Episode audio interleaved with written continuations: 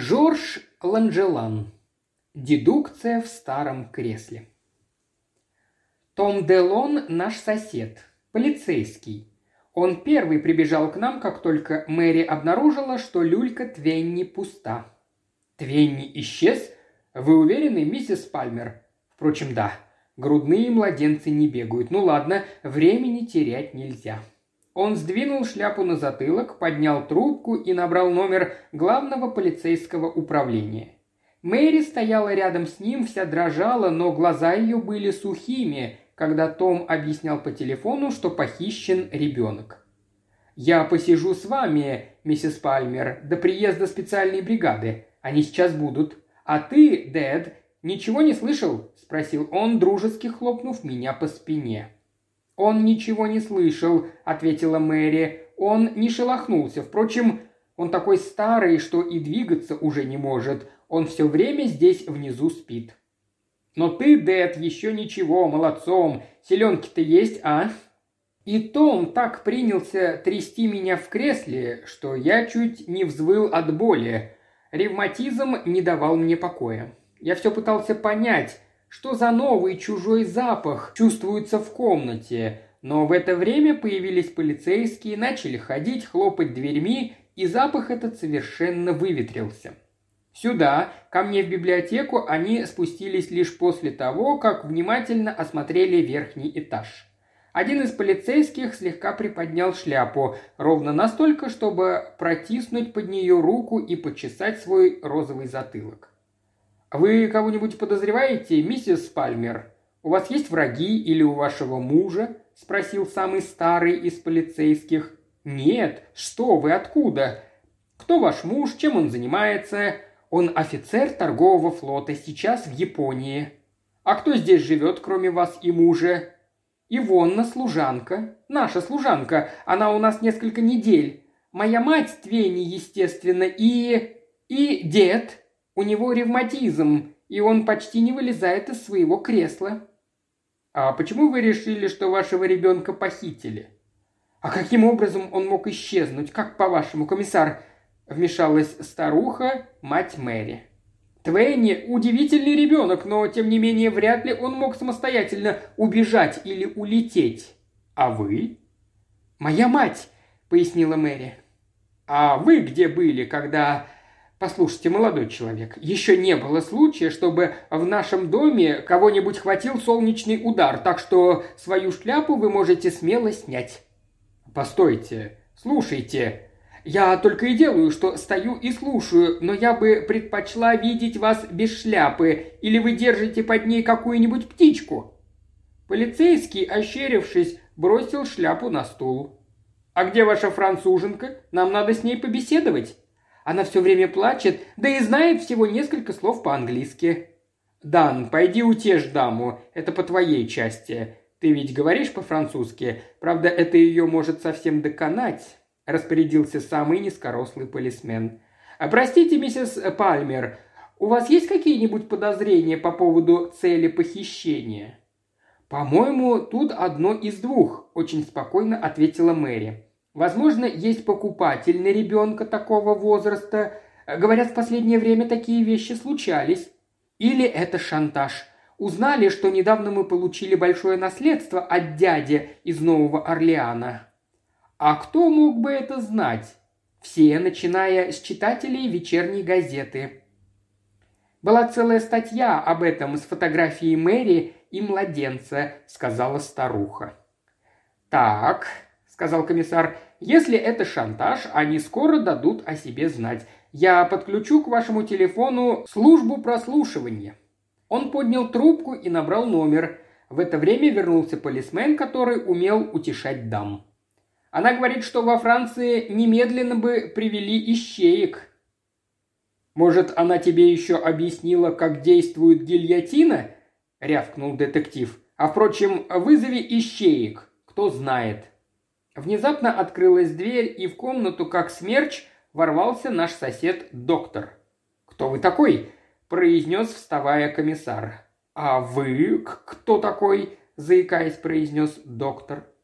«Полиция», – объяснила Мэри, – «произошла ужасная вещь».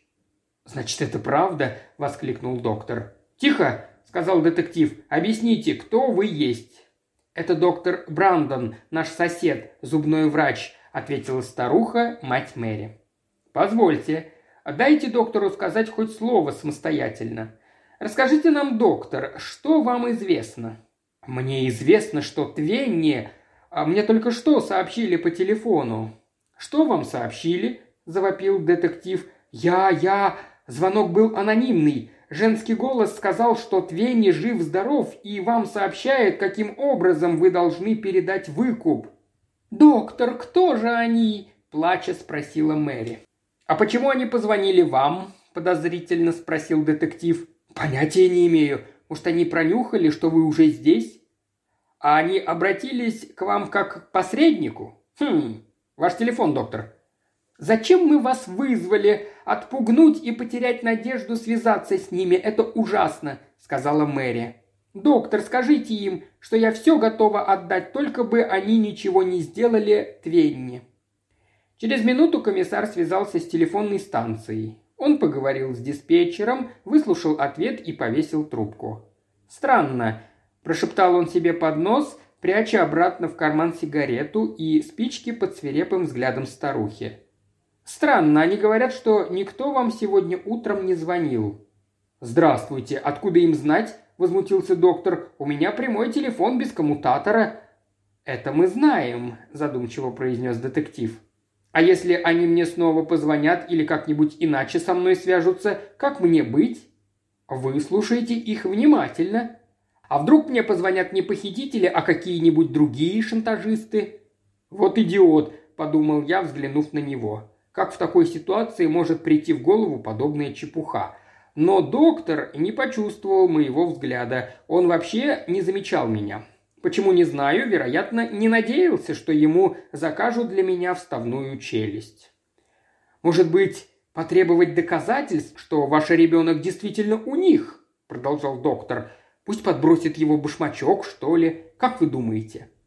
Я услышал, что во двор шумом въехала машина. «Приехали собаки», — сказал полицейский. Собаки приехали в количестве одной штуки – Зато это был отличный пес, огромная овчарка. Собаку вел на поводке совершенно седой коренастый человек. Он улыбнулся мне, когда пес, виляя хвостом, направился в мою сторону. Услышав команду «Чук, ко мне!», пес с неудовольствием отошел. И тут я вновь уловил тот самый запах, что озадачил меня раньше. Доктор Брандон стоял рядом со мной. Я усмехнулся, догадываясь, что он боится Чука, потому что именно сейчас я все понял. Я не только понял, что это был за запах, но мне стало ясно, почему он заговорил о башмачке Твенни. А этот глупый полицейский пес расселся на полу, уставился на меня и, помахивая хвостом, на расстоянии выражал мне свою симпатию. Мэри пошла за одеялом маленького Твенни, чтобы дать его понюхать собаке, и тут я заметил, доктор что-то очень заторопился уходить. Мне было уже не до размышлений и не до ревматизма. Я не мог себе позволить роскоши промахнуться. Я знал, что боль будет невыносимой, но выхода не было. Сжав зубы, я выпрямился в кресле. Расстояние было небольшое, но дело не в расстоянии – Важно было не только схватить, но и не выпускать. Сердце мое бешено забилось. Я бросился на доктора и вцепился в его пиджак. «Ты что, дед? Отпусти его!» – закричала Мэри, а доктор начал отчаянно дергать свой пиджак. Но я примерз к нему. Я-то точно знал, что было в его кармане. Он так ударил меня по голове, что я застонал, но это его и погубило. Когда он замахнулся вторично, Чук, не слушая хозяина, бросился и вгрызся в руку Брандона. Вдвоем мы зажали его между столом и креслом и повалили на пол. По правде говоря, повалил-то его Чук, который знал всякие приемы, а я лишь железной хваткой держал карман Брандона.